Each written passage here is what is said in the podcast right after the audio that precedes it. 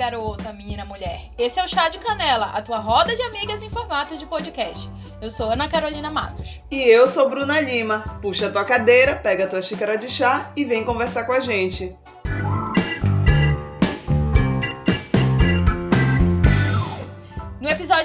Gente vai mergulhar mais a fundo no universo feminino. Dessa vez, a gente trata de um assunto que, por vezes, não é tão debatido nem no meio hétero e nem no meio LGBTQI, que é a vivência da mulher lésbica.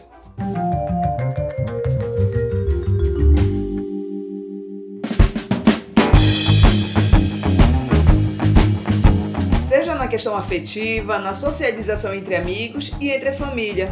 Muitas mulheres lésbicas enfrentam desafios que passam pela exclusão, não aceitação e machismo. Por isso, chamamos a jornalista Eloá Canali para dividir e compartilhar um pouco da vivência dela. Eloá, muito obrigada pela tua participação aqui na nossa roda. Ô, meninas. Ei, Eloá, obrigada por aceitar o nosso convite. Obrigada. Quero dizer para vocês que é, se fosse há uns anos aí, vocês não iam ter essa conversa não, porque eu era mega no armário. Que bom! Aproveitando que tu tá falando desse lance de armário, eu queria que tu começasse assim, falando pra gente um pouco dessa tua fase da descoberta, né? Do início, assim. Em que momento tu percebeste que, que tu gostava de outras mulheres? É, e como foi que isso foi se desenvolvendo assim na tua cabeça? Tá, vamos lá. Então, é, não foi uma coisa recente. De, eu posso dizer pra vocês com afirmar com toda certeza que desde os seis anos eu meio que já sabia disso. É, porque na época do pré-escolar, né? As meninas já têm aquela coisa de ficar falando, ai, olha aquele menino bonitinho, não sei o quê.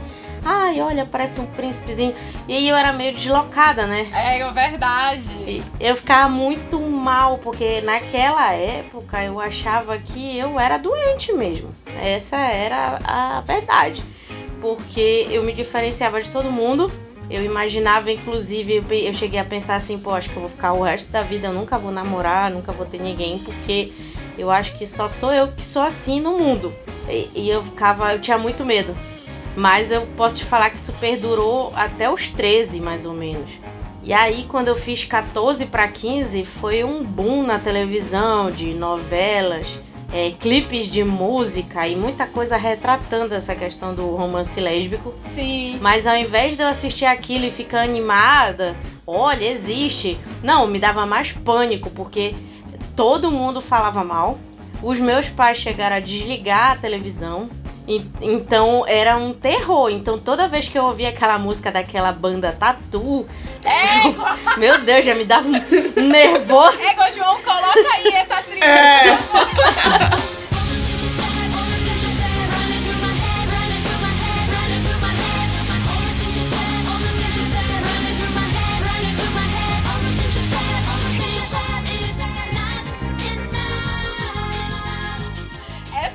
música era muito, muito hit lésbico, né? Menina, época. me dava um eu nervoso. Lembro. E aí eu trocava, eu tirava da rádio, ficava desesperada.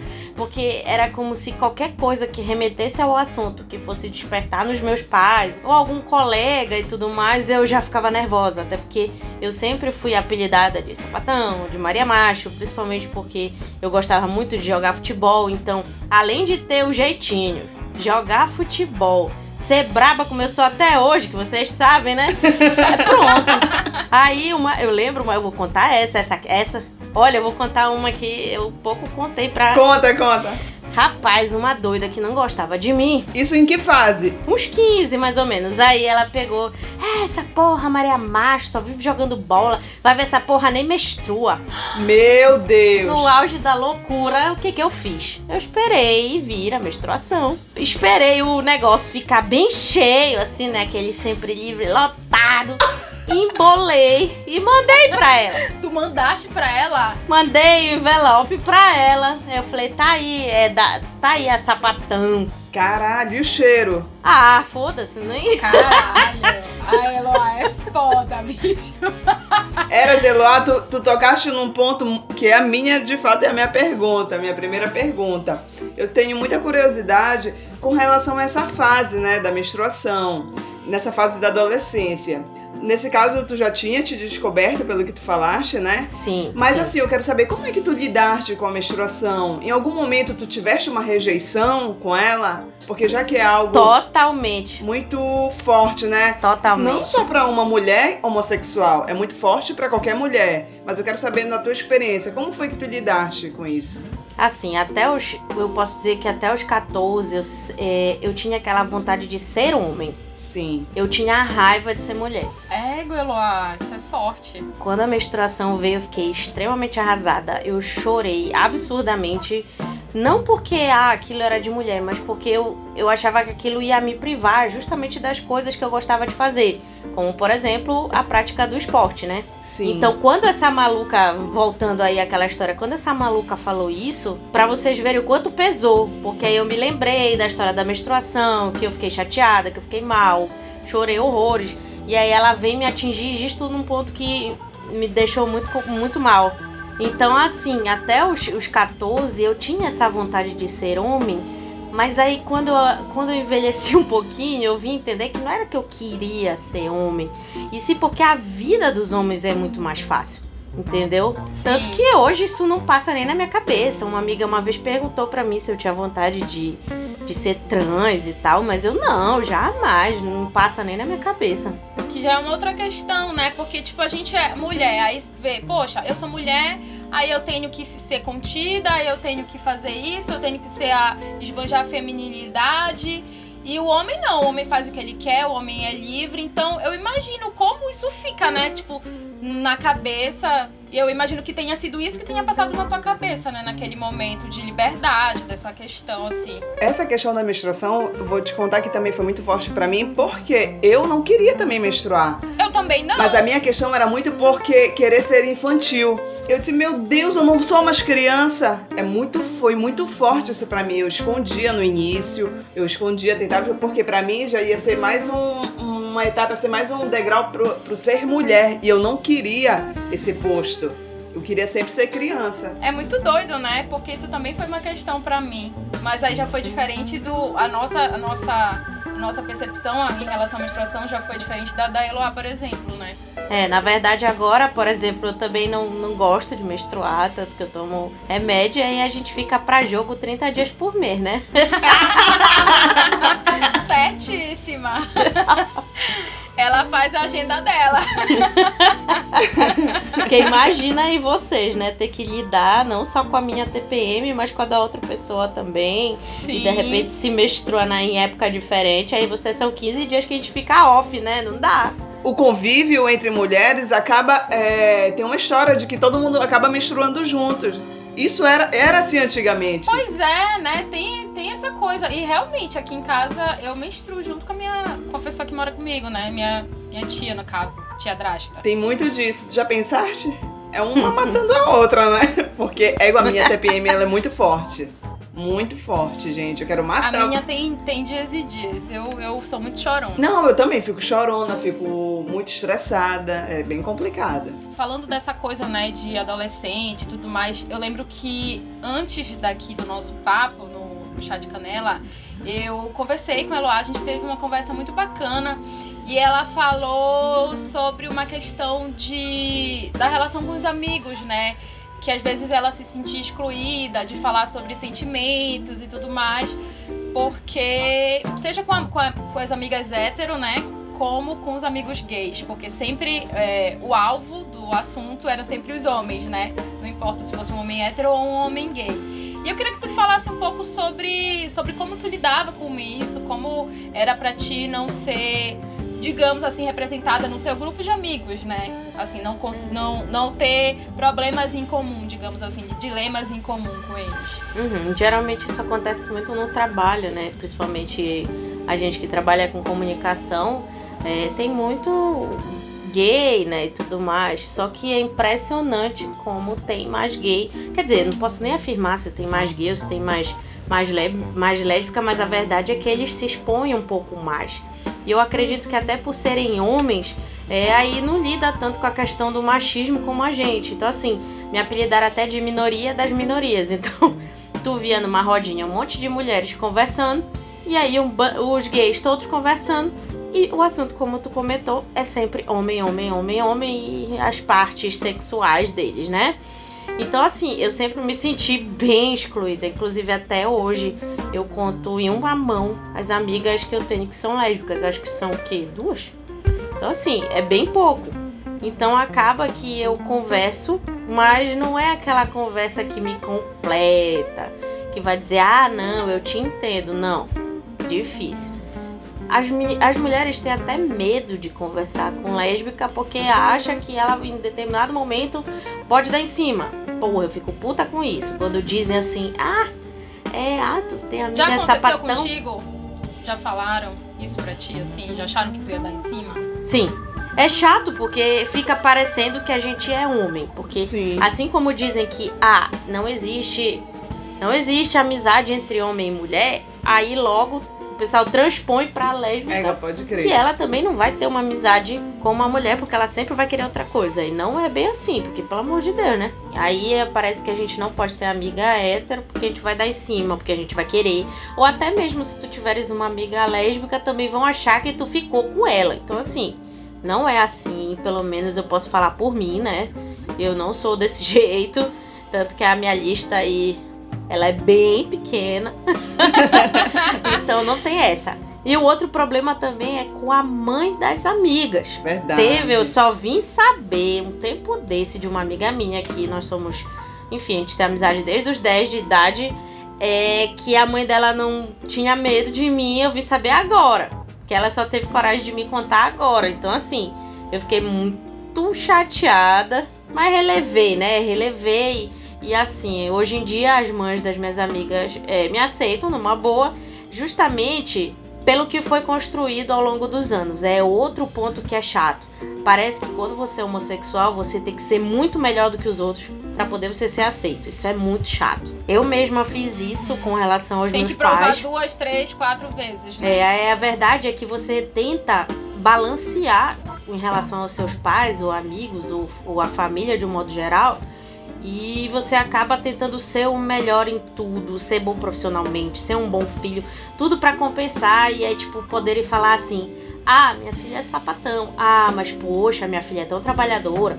Poxa, minha filha é tão Uhum. querida. Poxa, como se sempre você a família tivesse que compensar uma coisa que, que seria um erro é, em outras qualidades. Isso é bem chato. Agora sim, e Eloá, vou entrar um pouco nessa questão de nomenclaturas, né? Que existe o termo sapatão, que muitas vezes é visto como pejorativo, e o termo lésbica. Me fala um pouco sobre isso. É, tu- é, muita gente enxerga é, o nome lésbica como algo querendo suavizar o sapatão. Não sei se tu enxerga dessa forma. Eu queria que tu me falasse um pouco. É preferível que chame sapatão mesmo? eu penso o seguinte: primeiro que eu sou contra nomenclaturas. Você é a Eloá, você é a Ana, você é a Bruna. Não importa o que, que de quem você gosta. Então, assim, botou nomenclatura, eu já fico com raiva. Quando me chamavam de sapatão quando eu era criança, tinha vontade de matar. Tinha vontade de socar cara. Eu acho assim que primeiro de tudo não deveria ter os rótulos, mas já que ele existe, eu penso que cada um fica à vontade com o que prefere. É, eu acho que as- aí tem aquela história do sapatão caminhoneira também, né? Que todo mundo já ouviu falar. que- Sim, inclusive eu te perguntar algo sobre isso, mas prossiga. Então, assim, se, se vier uma pessoa na rua e falar, é sapatão, não sei o quê", eu vou querer matar. Então, não gosto. Ah, se falar de lésbica no sentido pejorativo, eu também vou ficar com raiva. Então, assim, não, não, sapatão pra mim eu acho que é pior. Ao mesmo tempo, pode vir uma amiga e falar, ê, sapatão, aí tá tudo bem, entendeu? Eu conheço pessoas, mulheres, que preferem ser chamadas de sapatão porque elas acham que é uma um pouco de hipocrisia, sabe? Ah, é lésbica porque parece que a pessoa que tá falando quer ser educada, quer colocar algo como se não quisesse machucar. Eu conheço pessoas que gostam mesmo disso. Eu sou sapatão e pronto. A raiz, Mas é né? como tu falaste. É como tu falaste, cada um escolhe como, né, quer ser. É, é, é interessante vocês falarem disso, porque eu fiquei pensando, tipo, as minhas amigas, eu só chamo de sapatão. Acho que são, né? É o lance da intimidade, né? Do, do- da proximidade que eu tenho com a pessoa. Não vou chegar com alguém que eu não conheço e falar, e aí, sapatão? Pô, eu vou levar um soco na minha cara, entendeu? E do tom também, é como a Eloá falou como ela eh, tem amigas que falam para ela, ela não fica chateada, mas é, é, esse tom pejorativo, né, do sapatão, como se a fosse gente algo. Sente, né? A gente a gente sente. sente quando a pessoa, se a pessoa fala um querido, uma amiga em tom debochado, a gente já vai perceber. Aí ela falou esse negócio de, de sapatão caminhoneira, né? E aí eu tava pensando aqui é, nesse lance, como ela também tinha falado que as mulheres lésbicas, né, são muito comparadas aos homens e tudo mais. E, e acaba que isso respinga também na, na, na coisa da relação sexual, né? Tipo assim, tanto para homens gays quanto para mulheres, né? Tipo assim, das pessoas que gostam de ficar instigando, falando, ah, quem é, no caso de uma relação entre dois homens? Quem é a mulher da relação? Ainda no caso de uma, uma relação com duas mulheres, quem é o homem da relação? Tipo assim, gente, a ideia é que não tenha, né? Eu acho. Mas é, eu queria que tu falasse sobre isso, assim, e tipo assim, existe esse lance de ativo e passivo na relação entre duas mulheres? Tá, eu vou dividir, eu vou dividir para vocês as sapatões, vamos dizer assim, em dois. Tá. Em dois. Arrasou, duas bolas, né? É, existem aquelas que são as tradicionais, as raízes, vamos dizer assim, né? Que são aquelas que pensam que realmente deve existir aquela que é a provedora, aquela que vai levar pro restaurante, vai pagar a conta, aquela que vai usar o relojão de 2 metros de diâmetro, sabe? Aquela que vai usar o bermudão com a chave do carro Uhum. né, na cintura, porque aquilo faz ela se sentir mais poderosa, sei lá, enfim. E vai existir aquele outro, as, as Nutelas, vamos dizer assim, que são as duas, um casal que você enxerga que sejam as duas femininas, as duas que dividem a conta. As duas Uhum. que eu digo que não existe o homem da relação. Não existe a, pativa, a, a- a passiva nem ativa, e sim a participativa. O que eu acho mais interessante é justamente a Nutella, né? É que você seja, na verdade, o que você se sente bem. Se você quiser andar um pouco mais masculina, que eu poderia colocar em confortável, qual o problema? Não tem. Mas se um dia você quiser botar um salto, botar um vestido, fazer a chapinha, fazer a escova, sei lá o que for, e sair pirumona, mesma coisa. Então, assim, não deveria, na, na minha opinião, existir essa divisão, esses rótulos e tudo mais. Eu acho que fazem muito isso também como uma forma de mostrar para a sociedade, principalmente as que saem, que vão pra festa e tudo mais, olha, aqui quem manda sou eu, não sei o que, não mexe com a minha mulher, não sei o que, sabe? Eu acho, não acho legal, mas respeito.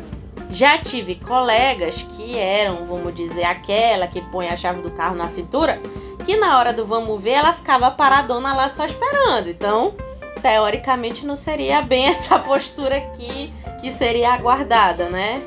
Então, assim, eu posso falar por mim.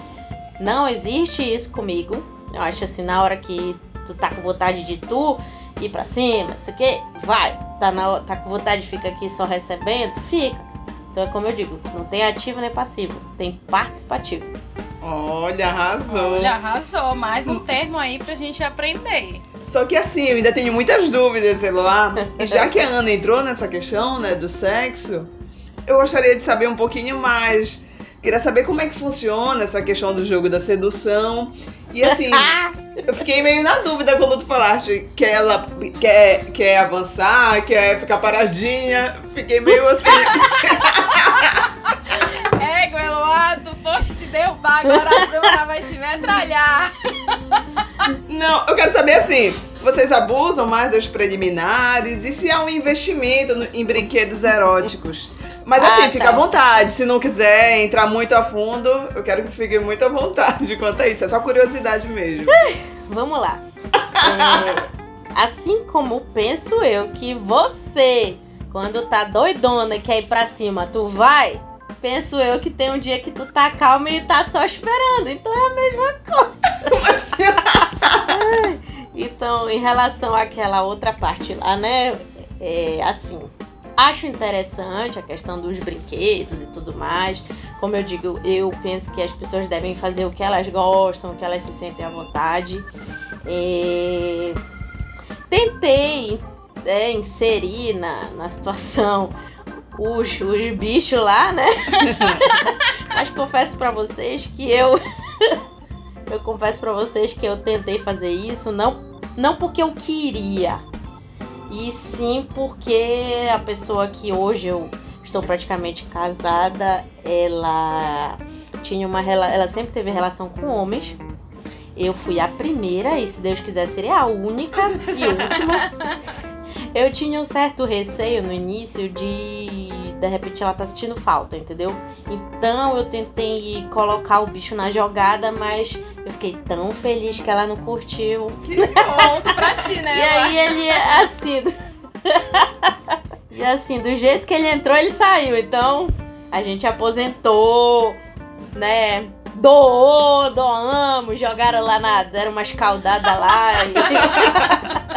Mas assim, tem outras coisinhas legais também, que não são tão invasivas, vamos dizer assim, que são bem legais. E como eu falei pra vocês, eu sou bem aberta, assim, se ela quiser, a gente vai adiante. Então, Eloá, ainda sobre esse lance da sapatão caminhoneira, né? Que, tipo assim, a gente precisa explicar o que é a sapatão caminhoneira. É aquela sapatão que é, que, tipo assim, é muito parecida com o homem, digamos assim, né? Tipo, é cabelo curto, roupa larga, aquele jeitão mais mas assim, yeah. é, de sapatão caminhoneira, entendeu? e aí, é, tem essa, essa dúvida, né, por aí, principalmente entre os homens héteros, né, que não entendem.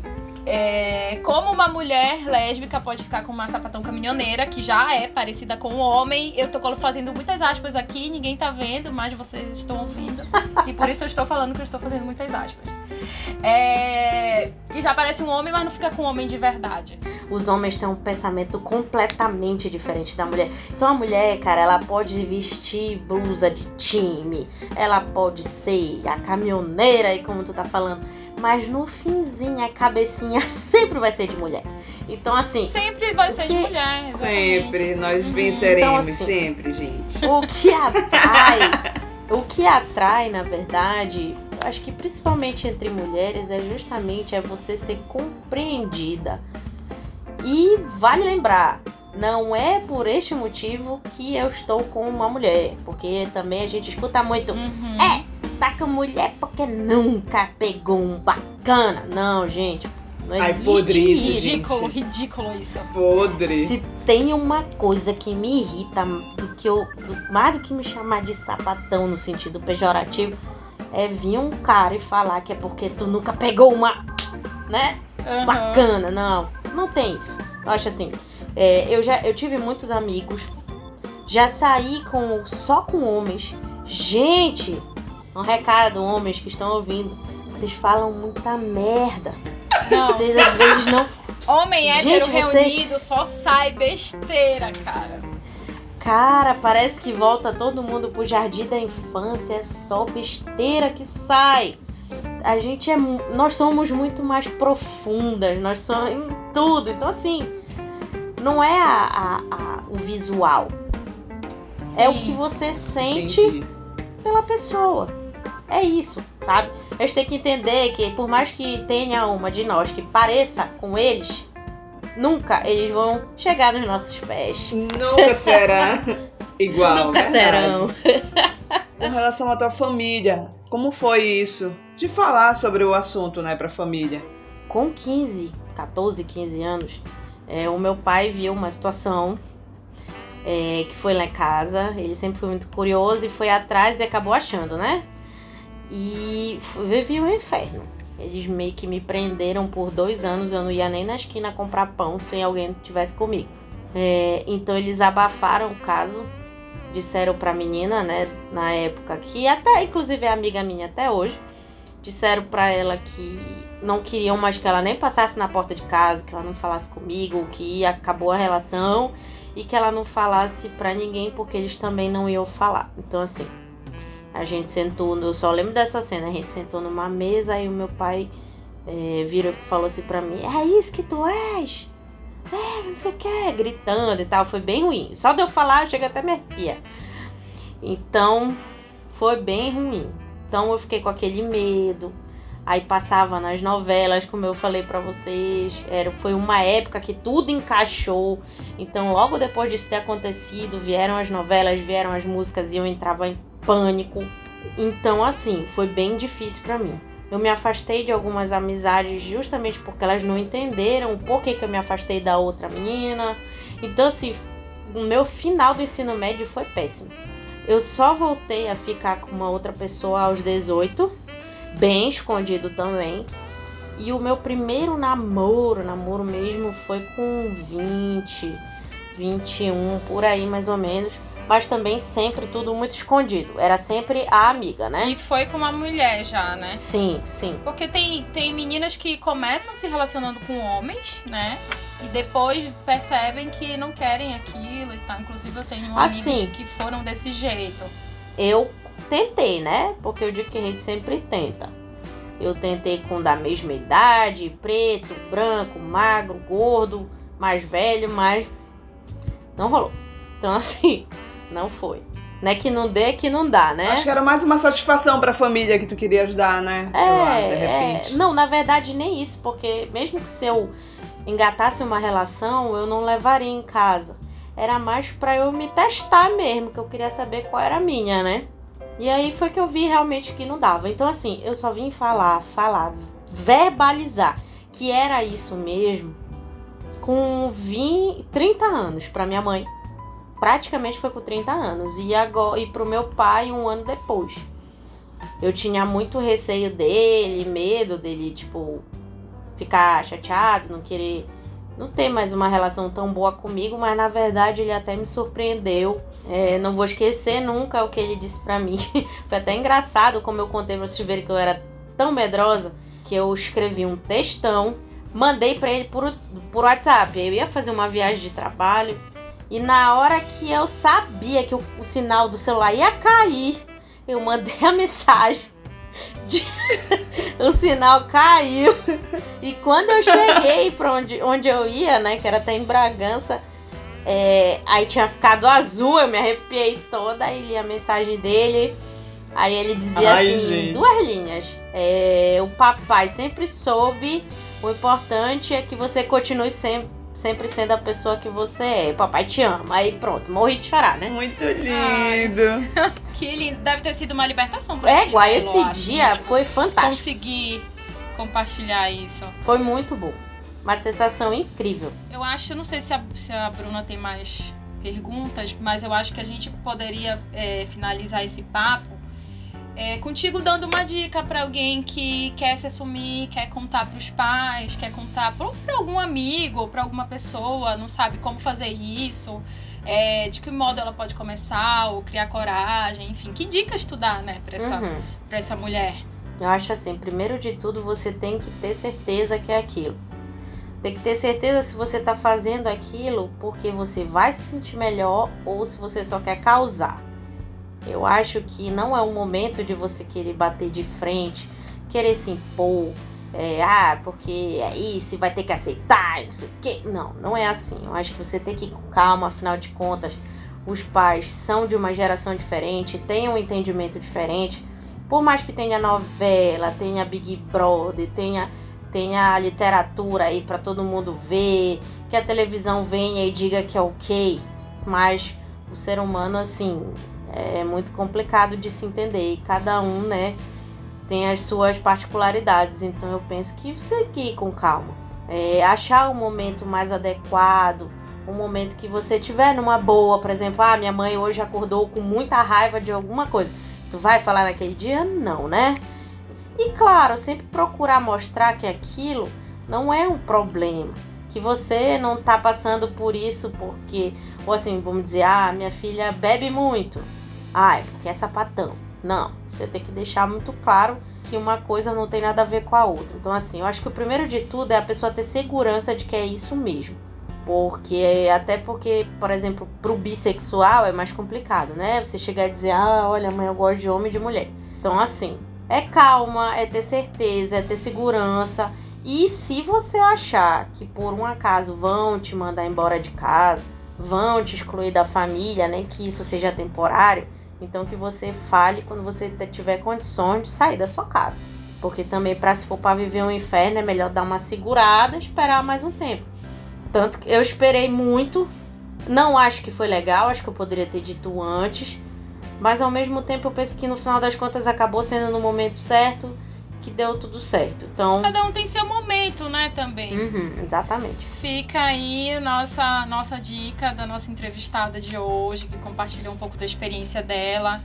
É, Muito obrigada, Eloá, por ter aceitado o nosso convite. Ficamos muito felizes em te ter aqui hoje. Espero que tu tenha curtido também, né? Bater esse papo aqui com a gente. Sim, não- sempre tem muita coisa pra falar. Se você era capaz de eu ficar aqui duas, três horas fofocando aqui com vocês. Bora deixar. pra- Olha, já fica deixa pra segunda temporada, vai ter parte 2. Exatamente, Eloá, eu tô muito feliz e de verdade eu agradeço muito por tu ter partilhado com a gente algo muito íntimo e algo que tu falaste que era algo é, muito reservado, né? Que se fosse um tempo atrás, tu não teria aqui esse bate-papo com a gente. Então isso pra mim de verdade foi muito importante, porque eu tenho certeza que muita gente vai se identificar, muita gente vai gostar do que tu falaste, né? Dessas tu- das tuas experiências. Eu fico muito feliz e muito agradecida aqui por esse momento, porque eu acabo aprendendo também, né? Isso aqui é um aprendizado. Mas obrigada, agradeço o convite. Afinal de contas, aí vocês têm um casting de amizade grande aí, né? De lésbicas e sapatões. Mas eu fui a privilegiada, escolhida, então. Valeu, Eloá, obrigada. Obrigada. Beijão, Eloá. Muito obrigada.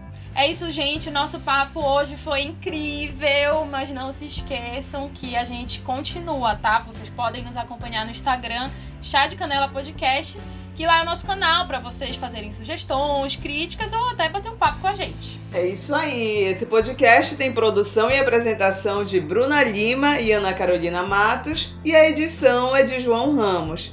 Obrigada por entrar nessa conversa e até semana que vem.